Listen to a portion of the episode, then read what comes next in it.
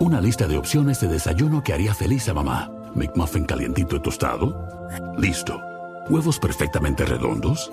Listo. Salchicha sabrosa. Listo. Un iced coffee para disfrutar durante todo el día. Mamá jamás se había sentido tan orgullosa. En McDonald's, llévate dos Sausage McMuffin with Egg por 6 dólares. Combínalos con un Iced Caramel Macchiato. Precios y participación pueden variar. No puede ser combinada con ninguna otra oferta. Producto individual a precio regular. Se acabaron los invictos en la NFL.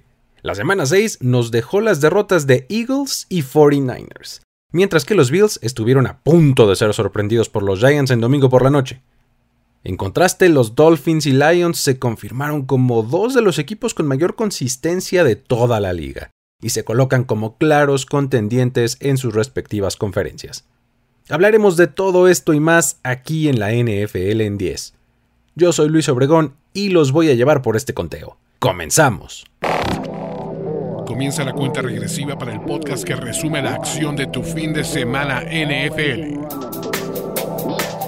La NFL en 10. La NFL en 10. Con Luis Obregón.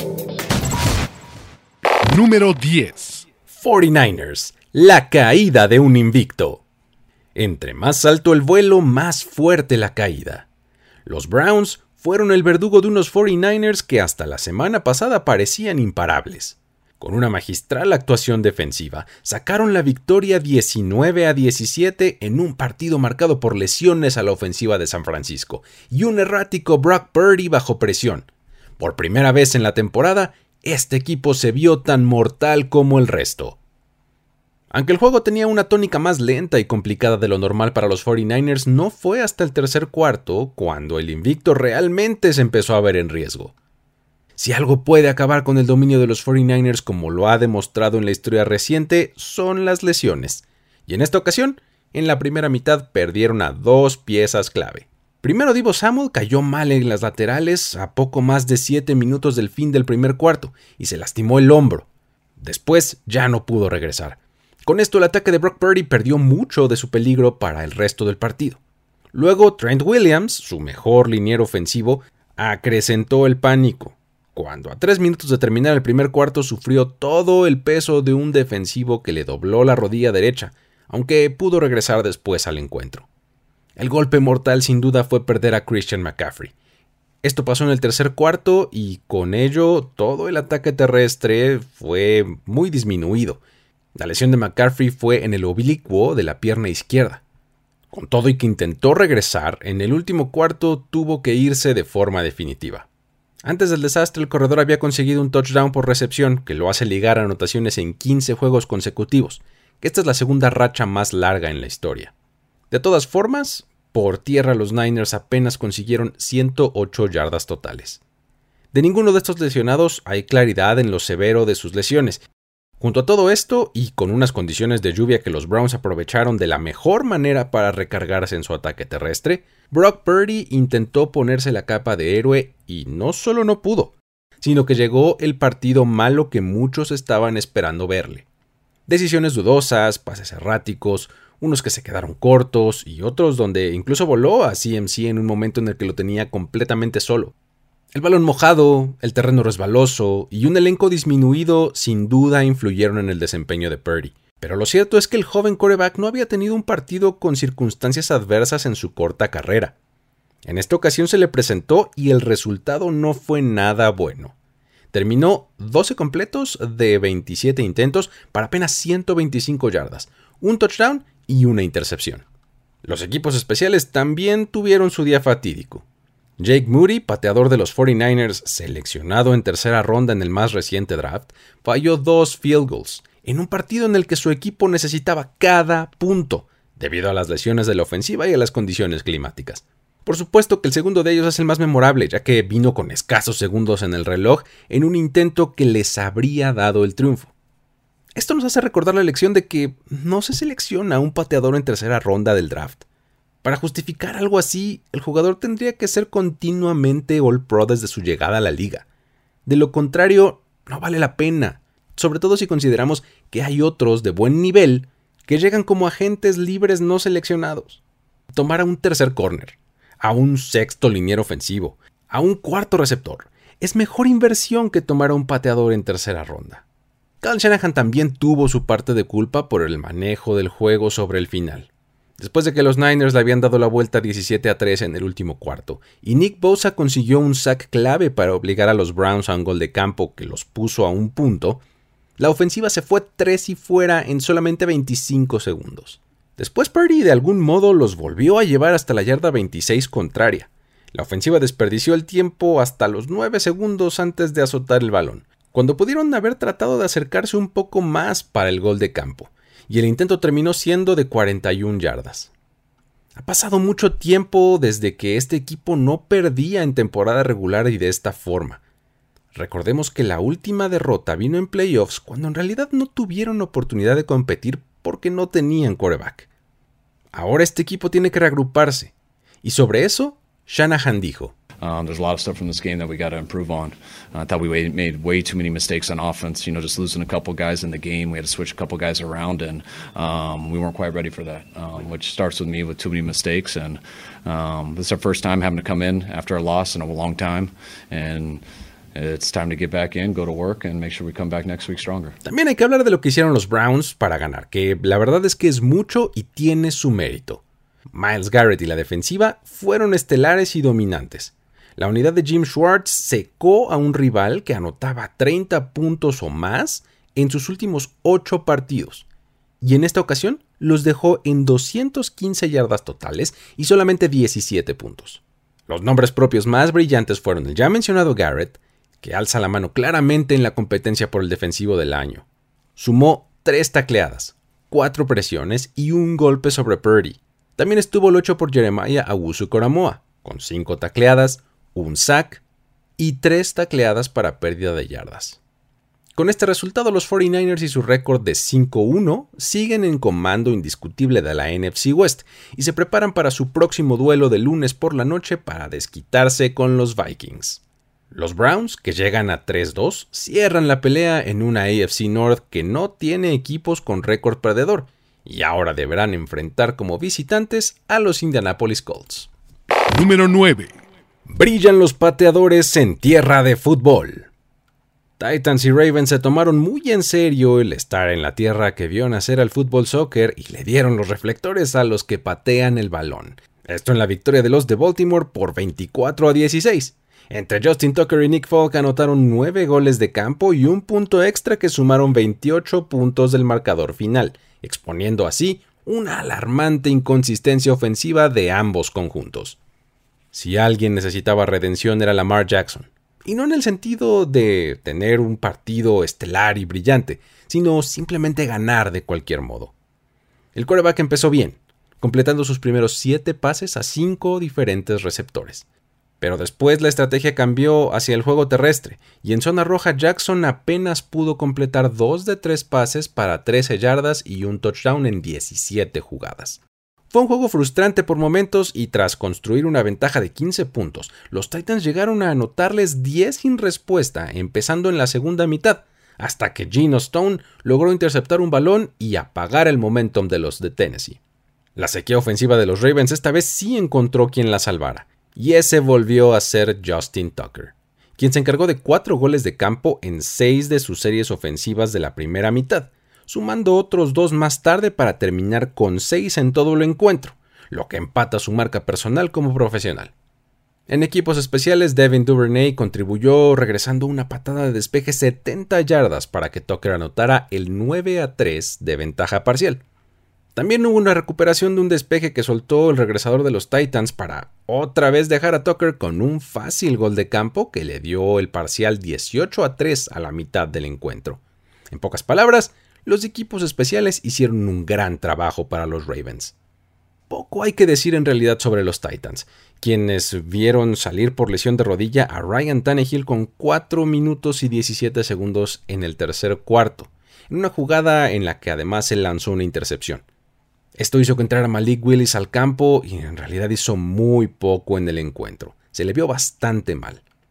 Lo que sí es que los Titans vieron renacer la vieja y temible versión de Derrick Henry en el ataque terrestre. Él se anotó una escapada larga y una anotación. Terminó con 12 acarreos para 97 yardas, un touchdown con un promedio de 8.1 yardas por acarreo. Así, los Ravens se ponen 4-2 reafirmando el liderato momentáneo de la AFC North, pero tendrá que cruzar el charco de regreso este equipo y va a esperar la visita de los Lions el próximo domingo. La cosa no está sencilla. Por el contrario, los Titans sí tendrán semana de descanso y la oportunidad de prepararse a conciencia para enfrentar a los Falcons dentro de dos semanas, mientras se rezagan con su marca de 2-4 al fondo de la AFC South. Número 8. Dolphins juega en modo fácil. No se cansan de hacer yardas, puntos y récords. Este ataque nos dio otra exhibición digna de un videojuego configurado en dificultad sencilla, y de la mano de Tua Tagovailoa. Tyreek Hill y Raheem Mustard apretaron el acelerador para regresar de un déficit de 14 puntos que al final los puso sobre los Panthers 42 a 21, convirtiéndose así en el primer equipo en la historia en lograr 3.000 yardas de ofensiva en los primeros seis juegos de la temporada. En una semana de sorpresas, por un momento pudimos pensar que Carolina se sumaría a la lista. Al final del primer cuarto estaban 14-0 arriba. Pero los Dolphins no tardaron en despertar tras sus primeras dos posesiones en las que terminaron pateando de despeje, y la planadora que son al ataque respondió con touchdowns en cinco de las siguientes seis ofensivas. Sin Devon Achan por lesión, no hubo pánico por tierra. Miami recurrió a la vieja confiable, darle el balón a Raheem Mostert, quien se despachó con 115 yardas en 17 acarreos y un touchdown por aire, además de otro por tierra. Esta ofensiva es un festival para los ojos desde incluso antes del snap, con todo este movimiento que confunde a sus rivales. Luego está la velocidad de sus receptores, la superioridad física en la línea y el ataque terrestre, pero sobre todo la capacidad de casi cualquier jugador de habilidad para generar una chispa y una jugada digna de highlight reel. El momento más divertido de la semana vino cortesía de Tyreek Hill, quien en una recepción de 41 yardas que terminó en la zona de anotación, el receptor festejó tomando el celular de un miembro de la prensa y se grabó ejecutando un salto mortal hacia atrás. Esto por supuesto le valió un castigo por actitud antideportiva, ya que un jugador no puede utilizar un objeto para festejar una anotación. Tua Tagovailoa está disfrutando con sus armas ofensivas, y nada más en la primera mitad ya había lanzado sus tres touchdowns del encuentro. Especialmente conectó con Tyreek Hill seis veces para 163 yardas y los otros dos touchdowns vinieron con Jalen Waddle y el ya mencionado Mustard. La anotación de Waddle también nos regaló un momento divertido cuando, al hacer su típico festejo en el que camina como pingüino, las cámaras encontraron a Stephen Ross, el propietario del equipo, y a algunos de sus acompañantes haciendo el mismo movimiento en su suite. No podemos dejar de notar la gran diferencia que hace Tyreek Hill en el campo. Más allá de los números está la gran ventaja que ofrece en yardas después de la atrapada, que usualmente llegan tras ejecutar unas rutas de lo más limpio alrededor de la liga. Sabe esquivar casi cualquier tacleada y con esta actuación se pone camino a romper las 2.000 yardas aéreas esta temporada. Lleva ya 814 en apenas 6 partidos. Para cerrar con broche de oro, un día histórico para él, él se convierte en el primer jugador en tener 150 o más yardas aéreas en cuatro de los primeros seis juegos de una temporada. Esta es la primera vez que los Dolphins están 5 a 1 desde el año 2002. Y en el ya tradicional discurso en los vestidores, el head coach Mike McDaniel destacó que esta vez siente una confianza distinta en el plantel, sobre todo porque se están sobreponiendo a circunstancias adversas en este partido. You find out a lot about people when unforeseen circumstances happen. And I saw no panic, no blink, no come to Jesus with people. People were confident as hell. Okay? All we did was give us another reason to be confident because of that adversity that we battled through. Very proud of the collective effort, and this week was a big one for us as we move forward. Así es como los Dolphins se confirman como líderes de la AFC East, llegando a una marca de 5-1. Que también es la mejor de la conferencia y los tiene empatados en la cima con los Chiefs. Ahora tendrán la dura encomienda de visitar a unos Eagles que están heridos y furiosos el próximo domingo. Por otra parte, los Panthers siguen en caída libre y son el único equipo sin victorias en lo que va de la temporada en toda la liga. Pero ahora tendrán la oportunidad de reagruparse en su semana de descanso. Número 7. Los Bengals están totalmente de regreso. Ese lento inicio de temporada claramente está quedando atrás después de ver cómo vencieron en la jungla de Cincinnati a unos aguerridos Seahawks 17 a 13, gracias a una actuación muy balanceada en la que mostraron solidez de ambos lados del balón, con lo que se mantienen de lleno en la contienda por su división. Este partido fue una verdadera prueba de fuego para comprobar si los Bengals venían en serio, y lo cumplieron con creces, pero necesitaron de todo el esfuerzo de ambos lados del balón. Al principio fue la ofensiva la que ejecutó fuerte y metódicamente, con drives de 69 y 73 yardas para touchdown en sus primeras dos series del día. Para el resto del juego el ataque se vio frenado y apenas sumaron 86 yardas con 5 primeros y dieces. Los Seahawks los dejaron sin touchdown y apenas fue un field goal en los siguientes tres cuartos. Sin embargo, cuando pudieron operar, la conexión entre Joe Burrow y Jamar Chase quedó totalmente establecida, y sigue entrando a los libros de historia. El receptor consiguió 80 yardas en 6 recepciones, aunque sin touchdown en este partido, pero con eso acaba de sobrepasar las 3.000 yardas en 35 juegos en su carrera. Se une así a Odell Beckham Jr., Charlie Hennigan, Justin Jefferson y Lance Salworth en este exclusivo club. Lo que sigue quedando de ver es el ataque terrestre, y en gran parte se debe a que la línea ofensiva sigue desmada. Este partido vio salir a Orlando Brown Jr. en la segunda mitad. Ante este panorama, fue la defensiva coordinada por Luan Arumo la que se puso el traje de héroe y respondió cuando más fue necesario. En los últimos minutos del partido los Seahawks tuvieron dos ofensivas de zona roja y en ambas fueron frenados sin conmiseración, con una feroz presión sobre Gino Smith. Los Bengals salieron a devorar todo a su paso en las trincheras, comandados por los sacks de Trey Hendrickson y Sam Hubbard, así como la presión de BJ Hill que constantemente forzaron los pases de Gino Smith antes de tiempo, y obtuvieron dos intercepciones como fruto. De hecho, la cobertura de zona en defensiva de los Bengals operó en el 81.6% de los dropbacks de los Seahawks. En este modo, Gino apenas logró 270 yardas y cayeron las dos intercepciones ya mencionadas, además de que sufrió tres sacks.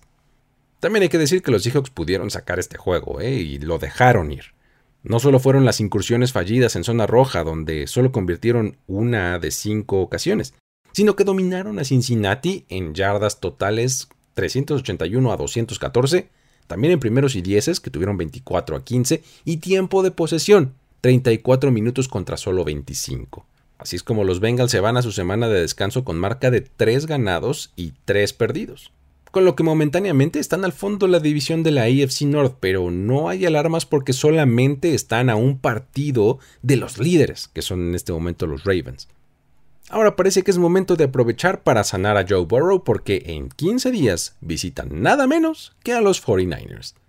Por su parte, los Seahawks se ponen 3-2 en la NFC West y, en su próximo encuentro, reciben a los Cardinals.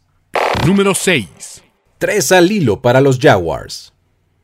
Con autoridad y sin sentir jet lag después de tantas semanas en Londres, este equipo ahora puede afirmar que es el líder en solitario de la AFC South tras conseguir una clara victoria sobre los Colts 37 a 20 en un partido en el que ofensiva y defensiva se despegaron de su rival claramente y nunca hubo la más mínima duda de que el resultado fuera a ser diferente.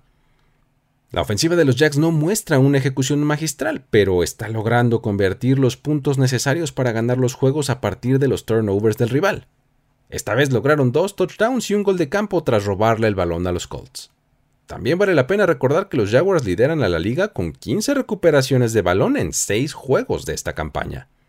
Trevor Lawrence también está jugando mejor cada semana, y aunque su línea estadística no fue brillante, tuvo 20 completos de 30 intentos para 181 yardas y 2 touchdowns, está consiguiendo mantener enfocado y unido a su equipo. Especialmente se vio brillante ante la poca presión de la frontal de los Colts, que mandaron 4 o menos rushers en 26 de sus 30 intentos de pase. No solo es la ofensiva la que mantiene a los Jaguars ganando partidos. Este domingo la defensiva debe llevarse también reconocimiento, no solo por los robos de balón, que fueron cuatro producto de tres intercepciones y un fumble, sino que limitaron al ataque terrestre de Indianapolis a solamente 44 yardas totales. Entre todos, destacaron el nombre de Foye Olokun, con una fantástica tarde de 15 tacleadas, y volviendo unidimensional a la ofensiva de los Colts hasta que ya habían construido una ventaja de 25 puntos. Gracias a este fenomenal esfuerzo defensivo, Gunner Minshew esta vez no pudo aportar la chispa que normalmente aporta al ataque de los Colts. A pesar de que sus números se vieron inflados por verse forzado a pasar tanto, apenas logró completar algunos pases de más de 9 yardas. Lo más importante fue que los Jaguars, su ex equipo, demostraron conocer sus puntos débiles y forzaron error tras error para nunca darle oportunidad de entrar en ritmo de juego. Los Jaguars completan la barrida este año sobre los Colts, pues la semana inaugural les ganaron 31-21. Tras esta victoria divisional y con marca de 4-2, este equipo de Jacksonville no tendrá tiempo de relajarse porque viene una semana corta con viaje incluido para enfrentar a los Saints este jueves.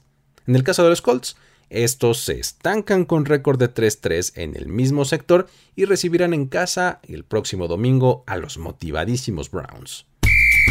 Domina tus ligas de fantasy fútbol y diviértete con nosotros en Los Fantásticos. Los Fantásticos. Mauricio Gutiérrez y Fernando Calas te esperamos cada martes para determinar ganador en nuestras luchas fantasy, saber a quién adquirir en el mercado fantasy de los waivers, tomar decisiones de alineación e identificar las tendencias que te harán un mejor jugador.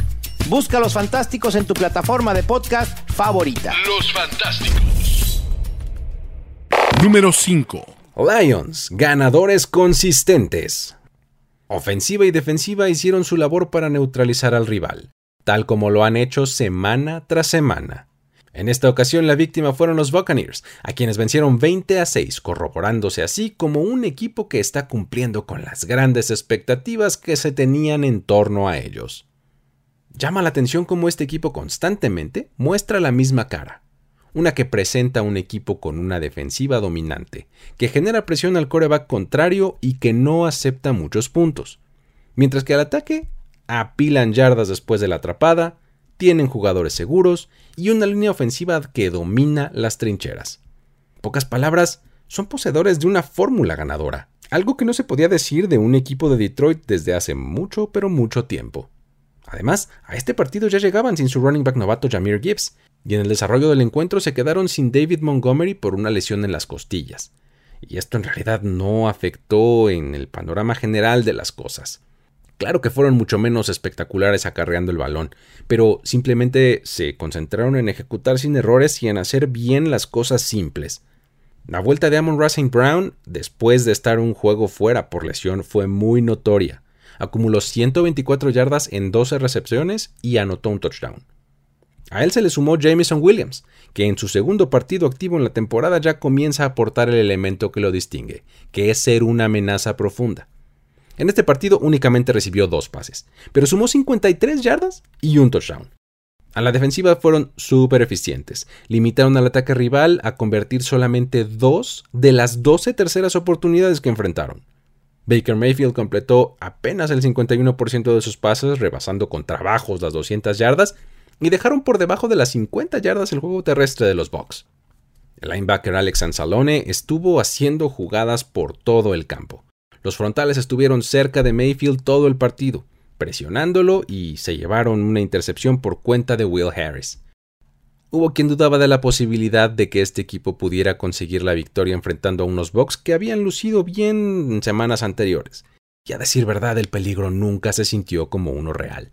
Ahora los Lions continúan su gran temporada al frente de la NFC North con récord de 5-1, pero les espera una difícil visita a los Ravens. Mientras que los Buccaneers siguen peleando la NFC South con marca de 3-2 y enfrentan un duelo divisional clave contra los Falcons. Número 4. Bills sobrevive en domingo por la noche. En un juego donde dominaron las pasiones, la indisciplina, las peleas y las fallas de ejecución por ambos lados, tuvimos que llegar hasta la última jugada en la propia yarda 1 para que los Bills pudieran prevalecer en el marcador y evitar así la última sorpresa del domingo al mantener el marcador 14 a 9 sobre los Giants. Este fue el regreso de Brian Dable a Buffalo desde que fue su coordinador ofensivo hace un par de temporadas. Pero no solo él tenía ese pasado, sino que muchos otros compartían el mismo. Por ejemplo, Tyro Taylor, que fue quarterback titular por lesión en este partido, ah, por lesión de Daniel Jones, y el corredor Matt Breida. Esto solo por mencionar algunos porque había otros más que ahora se visten de Giants. Tal vez este conocimiento entre Dable y Sean McDermott, head coach de los Bills, haya influido en el hecho de que los mantuvieron fuera de la zona de anotación por tres cuartos. El problema para ellos fue que en el último la ofensiva comandada por Josh Allen anotó un par de touchdowns para aventajar en el marcador. El planteamiento ofensivo fue interesante por parte de los Giants, ya que intentaron acortar el partido con posesiones largas. Sin embargo, no conseguían anotaciones, por lo menos no de seis. El colmo llegó al final del segundo cuarto, cuando estaban arriba 6-0 con dos goles de campo de Graham Gano, y habían recorrido ya todo el campo para lo que parecía sería una inminente anotación de por lo menos otros tres puntos. Pero estando en la yarda 1 del rival y sin tiempos fuera, decidieron correr el balón, cuando había solamente 14 segundos en el reloj de juego. El intento de Saquon Barkley se quedó corto y la ofensiva no alcanzó a alinearse para sacar la última jugada, por lo que se fueron con las manos vacías y con el marcador con una diferencia solamente de una posesión. Los Bills, a pesar de verse mejor en prácticamente todos los sentidos en el campo, simplemente batallaron demasiado para anotar. No fue uno de esos partidos con estadísticas monstruosas por parte de Josh Allen. Sin embargo, cuando el partido estaba en la línea, una vez más sacó al equipo al frente haciendo pases increíbles. El mejor ejemplo es el segundo de anotación, en el que conectó con su tight end eh, Quinton Morris, quien en realidad no había sido buscado en toda la temporada, y su primer target fue en la zona de anotación en un pase en el que Allen lanzó sobre la carrera y cruzando su propio cuerpo. Allen bouncing, escaping, firing end zone, touchdown Quentin Morris in traffic. Morris, the second year man out of Bowling Green. He's so much fun to watch. Make a play.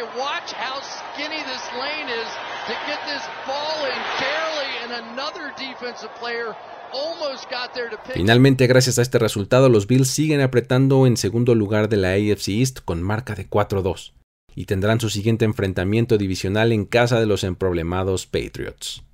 Los Giants, por otro lado, se vieron mejor, pero con su récord de 1-5 siguen al fondo de la NFC East, aunque tienen la oportunidad de mejorar las cosas en su próximo partido divisional contra los Commanders. Número 3.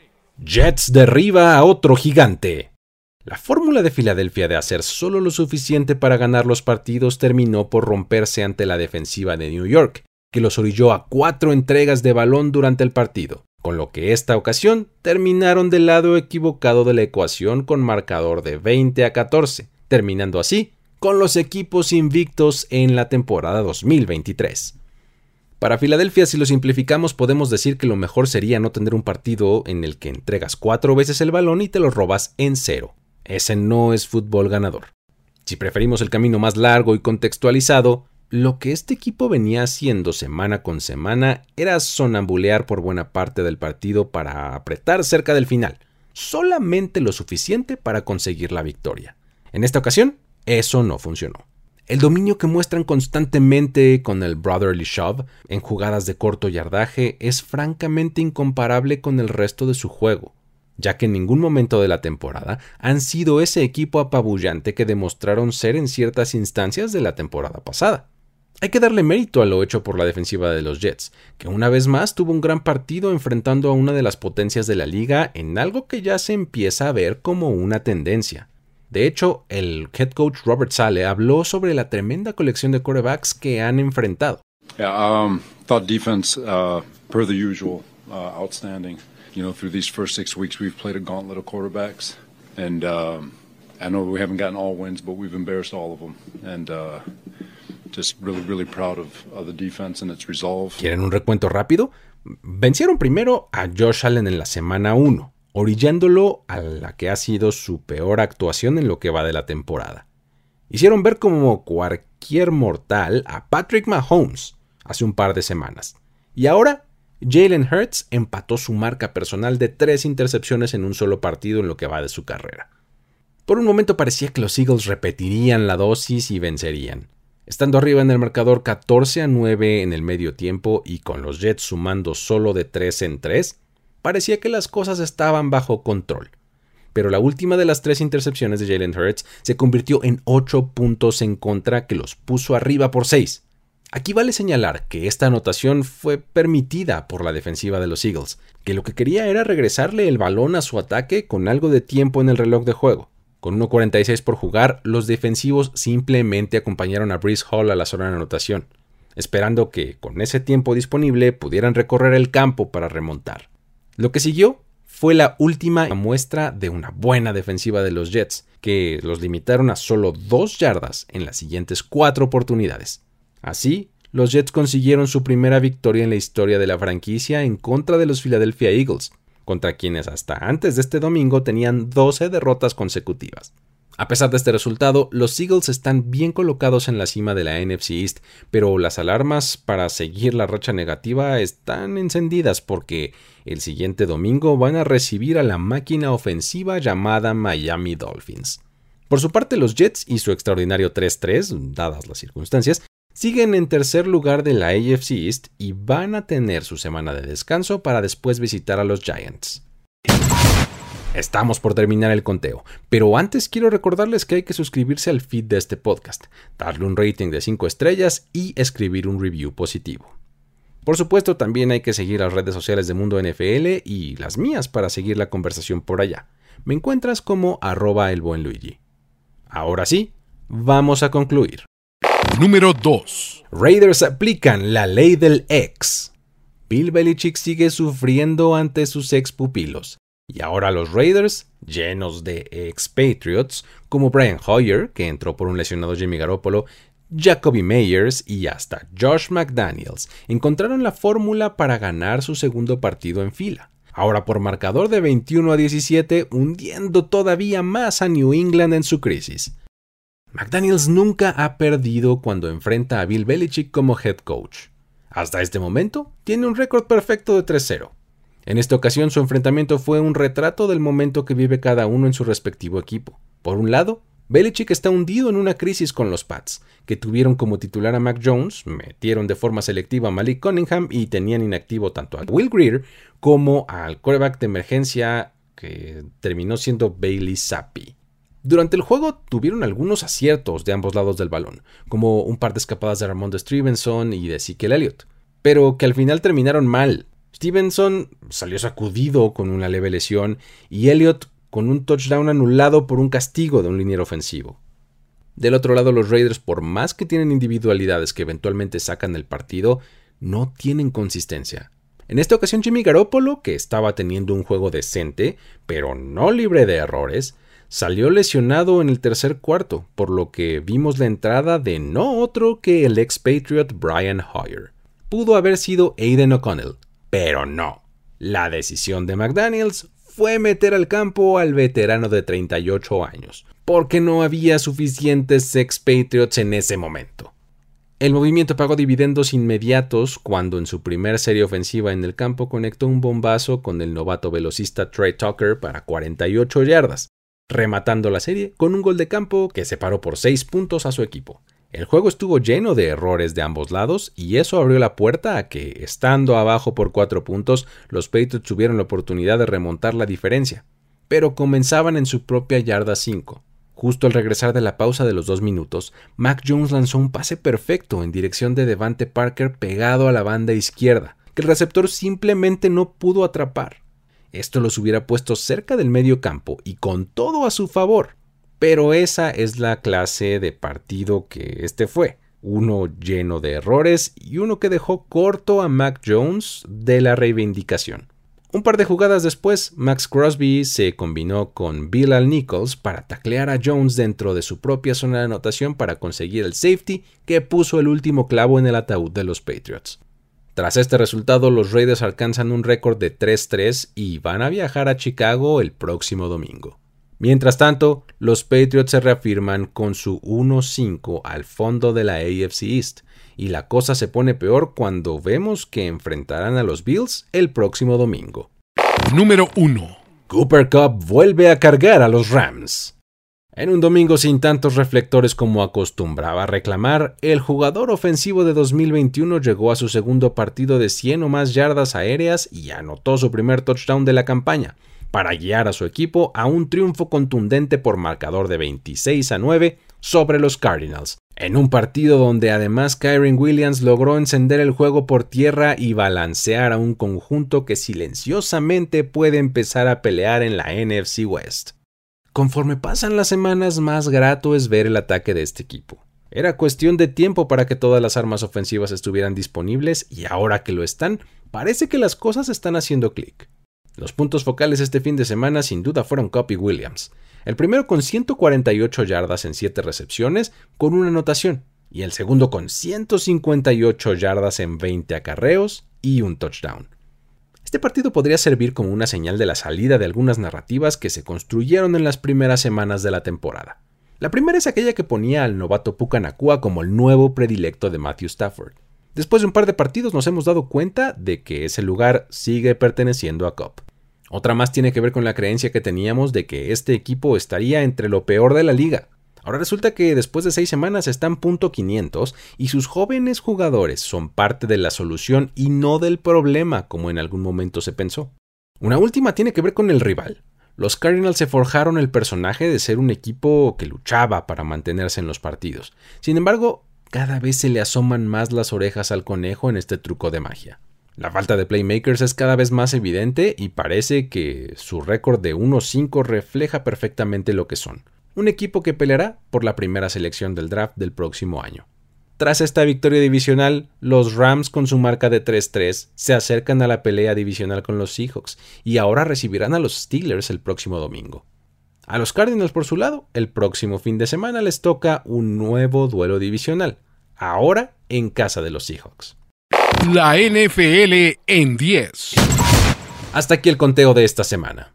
Te recuerdo que si quieres más información, análisis y otros ángulos de estos y el resto de los partidos, lo que hay que hacer es seguir a Mundo NFL en todas las plataformas.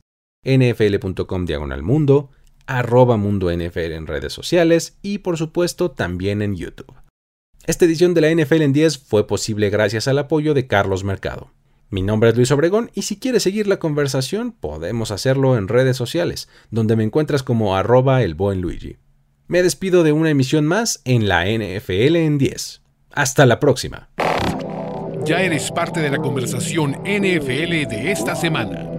La NFL en 10. La NFL en 10. Conductor y productor ejecutivo Luis Obregón. Voz en off y diseño de audio Antonio Sempere. Una producción de primero y 10 para NFL. La NFL en 10.